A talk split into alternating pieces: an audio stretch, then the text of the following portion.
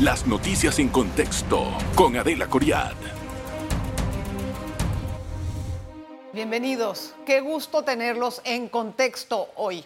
Vamos a conversar acerca de la educación superior, cómo están llegando los muchachos a las universidades y cómo está la matrícula después de la pandemia. Recuerde que durante la época de crisis del COVID, muchos chicos aprendieron, bueno, ya casi adultos aprendieron y adultos también vía virtual y las clases no es que eran, wow, lo mejor, pero eso es lo que se pudo hacer para salir de la crisis en el momento.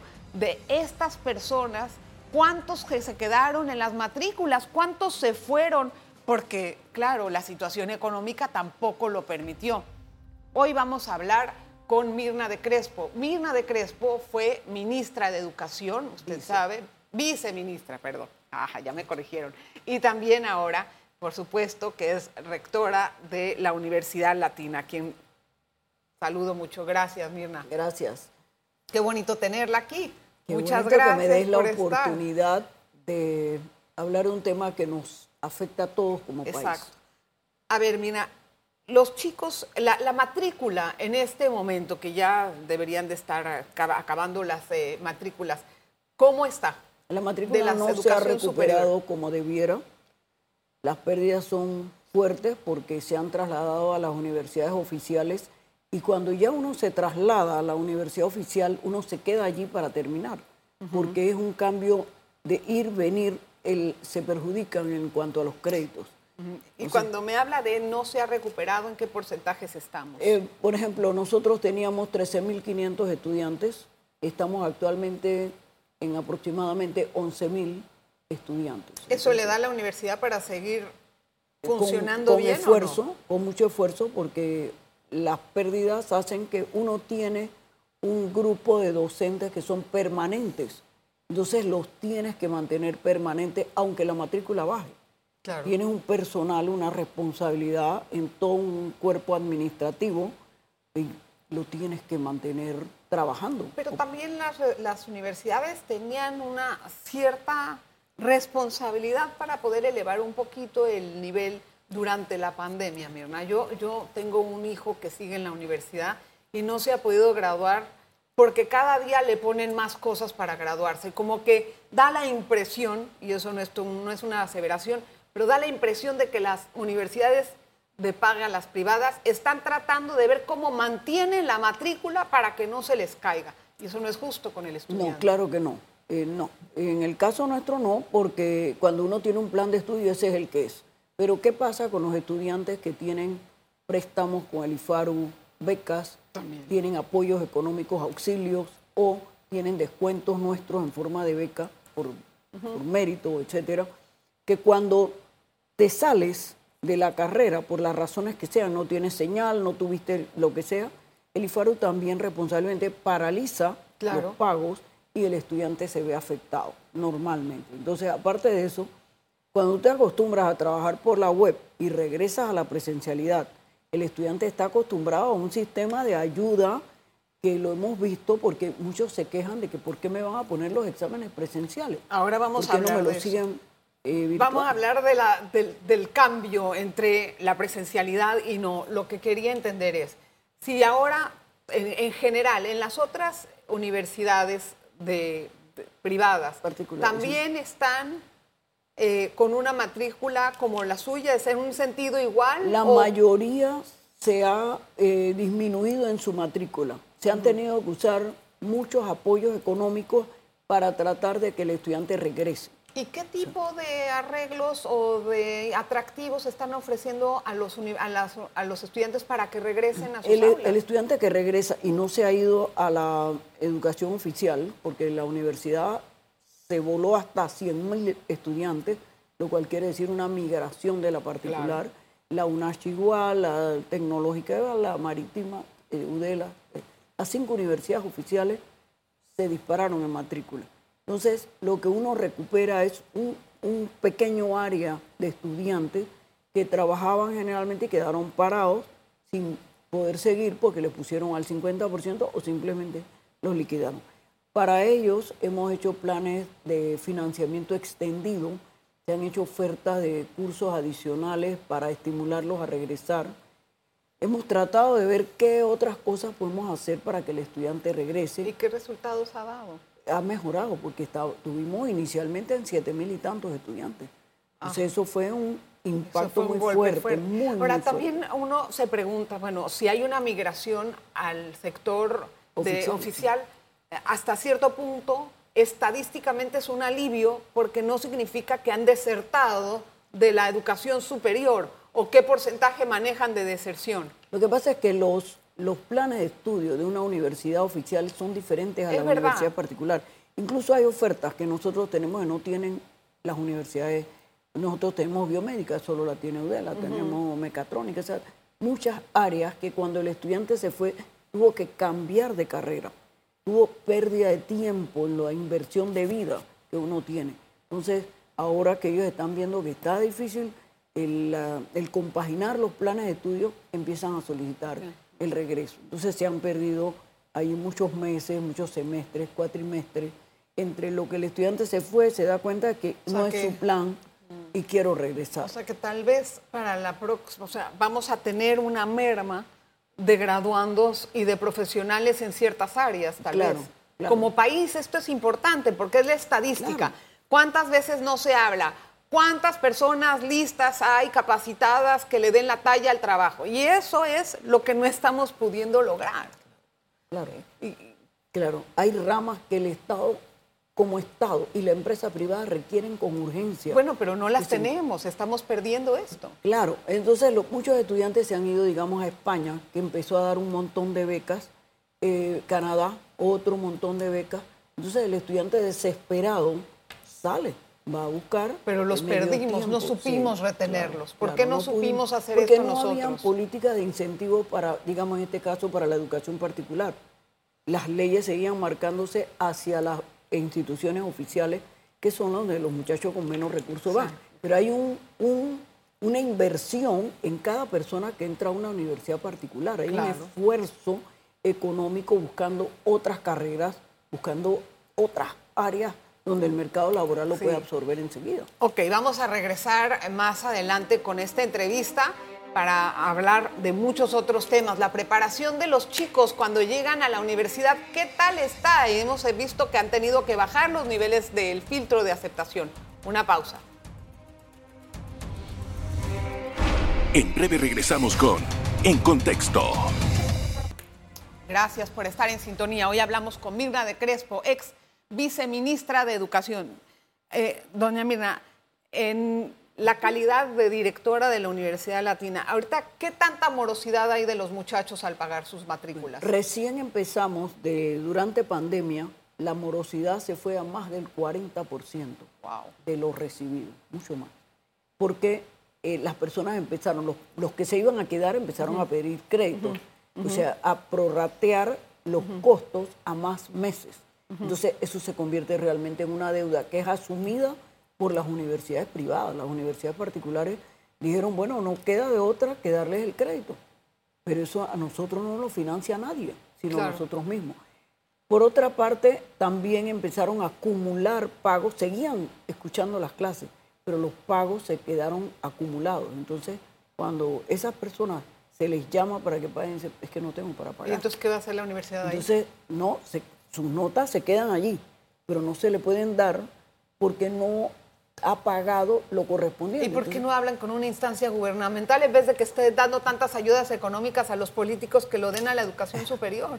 Bueno, el IFARO nos ha ayudado bastante, pero no puede as- asumir tanto porque tiene créditos por mérito, por otra serie de, de- por situaciones de discapacidad, tiene un montón de otros aspectos con, con préstamo, tiene un, un programa que es súper buenísimo para el país, que son becas a estudiantes de escasos recursos para medicina. Y entonces, pero, pero ¿en qué ha ayudado el IFARU a, a la universidad? ¿Cuánto de ese dinero se ha dado para bajar la morosidad o en qué ayuda el IFARU? Bueno, por ejemplo, en el área de medicina, nosotros tenemos muchos, cuando digo muchos, tengo aproximadamente el 30% de estudiantes que o tienen beca del IFARU, o tienen préstamo del IFARU, o tienen auxilio económico, y 30% de una matrícula, supóngase que tenemos 100 en un primer ingreso, estudiantes entrando a medicina, es bastante ayuda para ellos. Para nosotros eh, sí es ayuda, pero el IFARU demora para pagar. El IFARU espera que el estudiante haya cumplido todo el... Entonces, mientras tanto, ¿ustedes cómo se financian nosotros el Nosotros tenemos que autofinanciar eso. Ajo. Sí, y si el estudiante fracasa en una materia, le paralizan la beca hasta que se haga... ¿Le paralizan toda la beca? Le paralizan el pago total. El pago total, pero nada más fue una materia, entonces le paralizan todo el pago. Pero lo paralizan todo porque ellos en las cláusulas que ponen, el estudiante tiene que haber aprobado. Eh, eh, bueno, tienen sus, sus métodos. Ministra, ¿qué tan bien preparados llegan los alumnos a, inscribirse en las universidades en este momento? Le, voy a decir, la principal deficiencia de los estudiantes es su nivel de redacción yo diría que es pobre el nivel de redacción en más del 50% de los estudiantes. ¿Les falta qué? ¿Vocabulario? ¿No saben Vocabulario, la parte gramatical, el uso de mayúsculas, las separaciones, el tipo de letra. ¿Ortografía?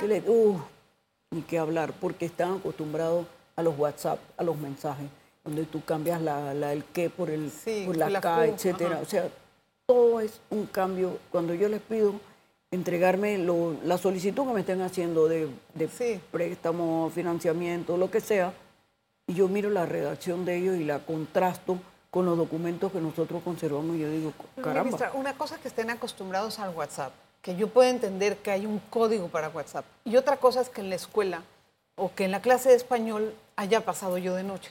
Pero son dos años de pandemia. Ok, pero entonces ahorita ya estamos viendo esos resultados. Correcto, se está cosechando eso porque de todas maneras, todo el que está entrando del año pasado y antepasado ya viene de la pandemia. Ya viene de no redactar, sino escribir en una computadora con un corrector. Y el corrector le va poniendo tildes, todo, todo, todo. Entonces, cuando ya se enfrentan al escribir un examen, tenemos problemas de toda clase. Eso.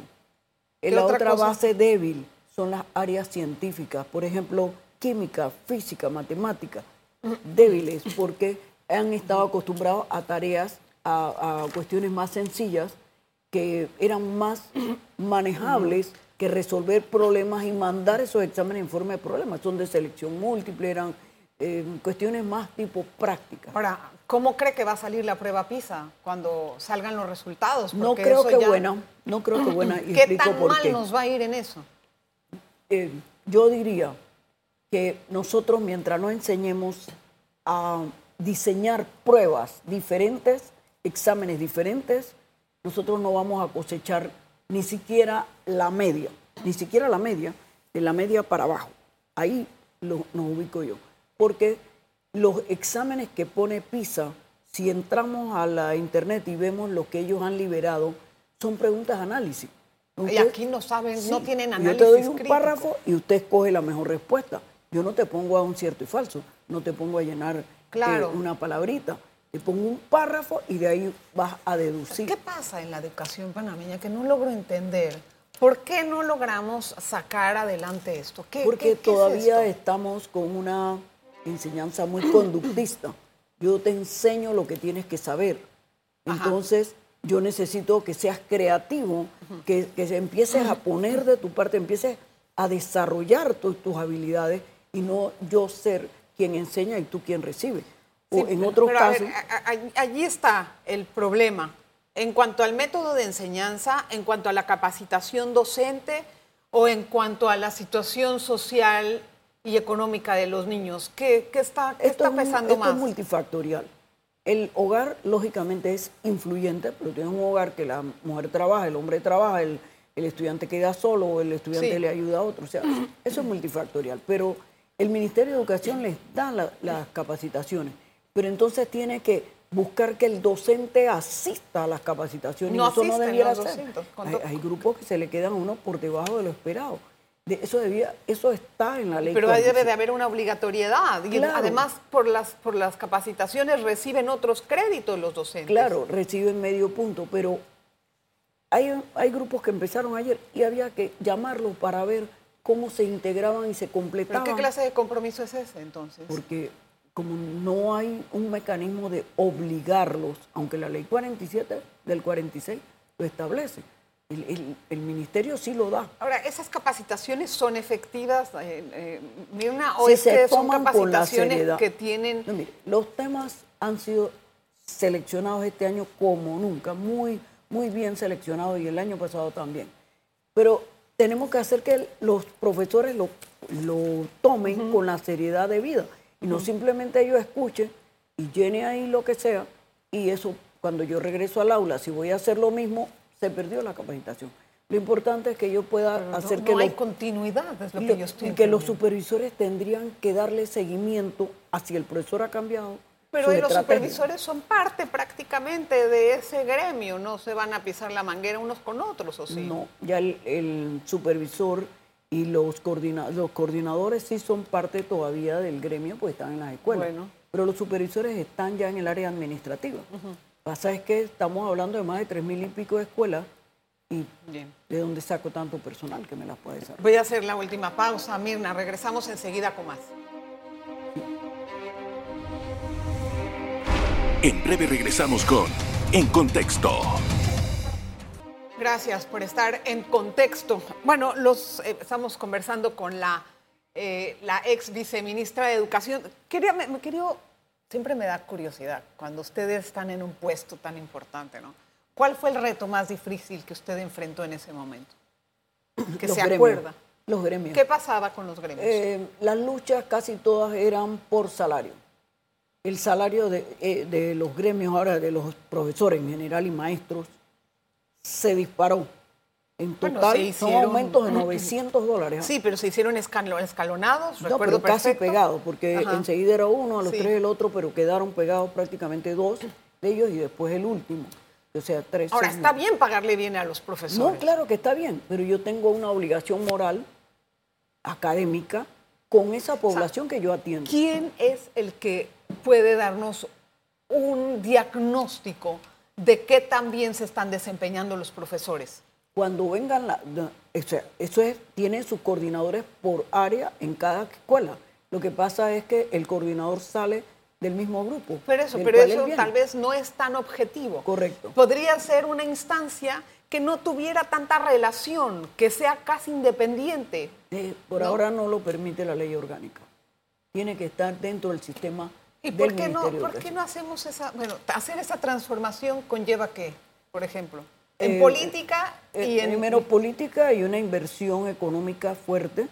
Yo creo más en la capacitación, en las reuniones de coordinación con los directores y subdirectores de los centros educativos y en las evaluaciones periódicas anuales y enfrentar uno esos resultados con ellos, discutirlo, a ver, ¿por qué sacamos esto? ¿Cómo fue el diseño de las pruebas? ¿Cómo está? ¿Qué contenidos se cubrieron? Ah, que el lugar, que no sé qué lugar, yo no lo puedo cambiar, pero yo estoy para suplir lo que el lugar no puede dar. ¿Usted cree que la educación en qué puesto está en las prioridades gubernamentales de cualquier gobierno? Debiera estar en el uno. Sí. Pero, en, la, yo, pero en la diría, práctica, yo diría que en la práctica no, porque la- no es solo arreglar escuelas, esto va mucho más allá. Entonces, cuando uno lo pone por allá en segunda o tercera posición, ahí se pierde. ni siquiera en tercera, yo diría. Yo creo que la, eh, uno de los sensores para entender eso es cómo fueron abriendo las actividades cuando estábamos en pandemia. A la escuela la dejaron hasta el final, abrieron antes los casinos. Los casinos, los y, bares. y todo. bares, y Dios mío. Ahora, ministra, se ha hecho, eh, viceministra, se ha hecho por lo menos un audito de la cantidad de estudiantes que estamos graduando en diferentes carreras, como para estar sintonizados con las necesidades del mercado. Bueno, mire, no exactamente, el, el IFARO hizo un estudio, pero un estudio chico, de una muestra muy chica, muy pequeña, pero era lo que en el momento podían hacer, de hacia dónde se movía el mercado laboral. ¿Cuándo fue Entonces, eso? El año pasado. Ajá. El año pasado ellos presentaron el informe, eh, pero era un estudio muy pequeño, es un estudio dentro de las posibilidades de ellos. Eso hay que pedirle a las universidades que hagan juntas un estudio de cómo se ha movido la educación en calidad. Es que para saber si voy a graduar más abogados o voy a limitar la entrada Pero a además este la calidad, porque la, empresa calidad. privada se queja de que el recurso humano que recibe no tiene las habilidades y competencias. Ayer hubo un foro Sí. que tocó este tema Y la queja de ellos es que no están respondiendo Pero a las entonces, ¿qué vamos a hacer? Ya tenemos un diagnóstico más claro que nada. ¿Qué vamos a hacer? Nosotros tenemos que trabajar en calidad con grupos de trabajo, digamos, el Consejo de Rectores que tiene que trabajar temas de calidad con urgencia. La Pero- educación pero particular... Hay, hay, hay, hay, universidades, ministra, que permiten que salgan los estudiantes muy mal preparados. Bueno, para eso pruebas. Óyeme. Pero cuando llegan a la corte, yo me he dado cuenta, o sea, se ven las universidades que no están haciendo su trabajo y aún así les permiten que funcione normal. Eh, muchos, bueno, muchos de ellos también son producto de los que están haciendo la prueba ahora de los exámenes, de la, de la parte esta de los dos años y tanto que han estado. Los niños, está- los, los estudiantes están acostumbrados a copiarse, porque en pandemia tenían la forma de poder entender Sí, eso. ¿Qué una- está pasando en la presencialidad? Ver, la presencialidad ellos, muchos de ellos, y nos ha pasado en unas cátedras muy importantes, donde vinieron a protestar porque la docente les estaba poniendo las pruebas presenciales. Y Ellos las querían virtuales. La docente dice, pero ¿cuál es la diferencia? Yo los quiero aquí. Y eso nos, ¿de qué le digo? En varias otras asignaturas lo vimos así. Ellos decían, pero ¿por qué ahora la virtualidad no es buena si queremos que las pruebas sean virtuales? ¿Y cuál es la diferencia en estas dos cosas?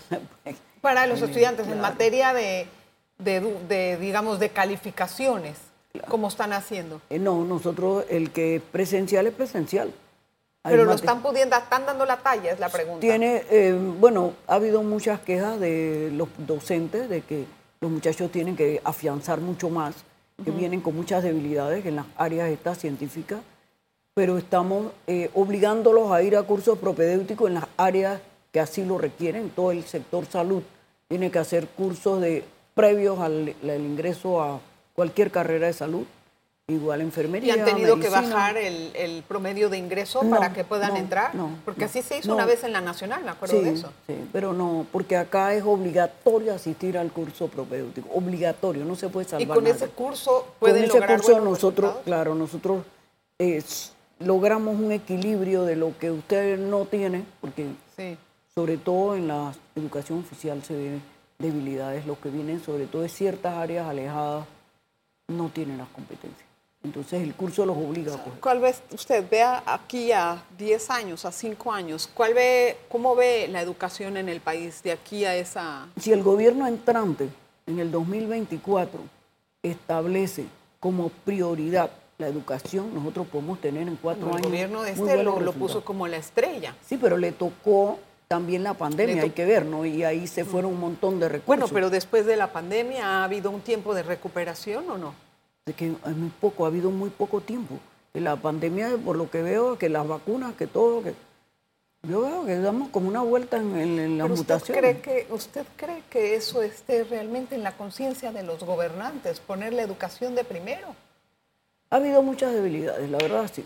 Ha habido muchas debilidades y yo creo que todavía tenemos algo de tiempo, un año y tanto. Vamos a, a ver si nos, nos salimos solamente de, la, de lo que es la reparación de escuelas y nos O metemos sea, más claro, en entendemos que toda la educación se debe al estado físico de las escuelas y si En roban parte, dentro. en parte. Sí, pero, pero la modernización de, las, de la educación yo no la veo llegar. ¿no? porque eh, se trabaja mucho con un docente, un buen, buen, buen docente le puede hacer la diferencia, aunque tenga debilidades en la construcción o donde sea. Bueno, pero ¿cuántos de esos buenos, buenos, buenos docentes tenemos? Bueno, la pregunta es muy difícil O sea, para una respuesta. ¿Usted cree que sería interesante o sería una forma de avanzar en la educación poner un examen de conocimientos a los, a los Se profesores? trató hace muchos años, Por eso. eh, UDELAS tenía un programa en el cual quería que se hiciera un- una prueba de ingreso para los de matemáticas y no se pudo. ¿Por qué? porque hubo muchas, eh, pro- eh, no protestas como tal, sino de que para qué, qué se buscaba con ese resultado, para qué se iba a utilizar. Pero es evaluar un conocimiento. Nosotros con la ministra Lucy Molinar tratamos de conversar con los gremios para ver si era posible poner una prueba para evaluar debilidades y ver cómo reforzamos. No se pudo. Pero tampoco se ha podido. Porque no, no se ha podido. Pero O sea, que hay sí sería interesante la- porque nos permite suplir debilidades. Es que me imagino que, de ahí, eh, que ahí es también donde vemos otro diagnóstico, no solamente en lo que aprende el niño, sino cómo lo aprende. Claro, estoy de acuerdo, estoy de acuerdo.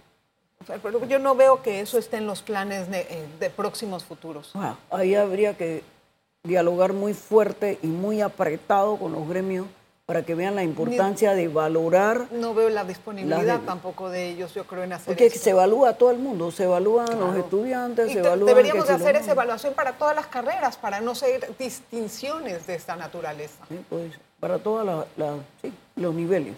Los niveles y profesiones, en ejercicio, a eso me refiero. Pero es que hay, sí, hay muchas que tienen que, eh, idoneidad, y eso es importantísimo, se evalúa la idoneidad.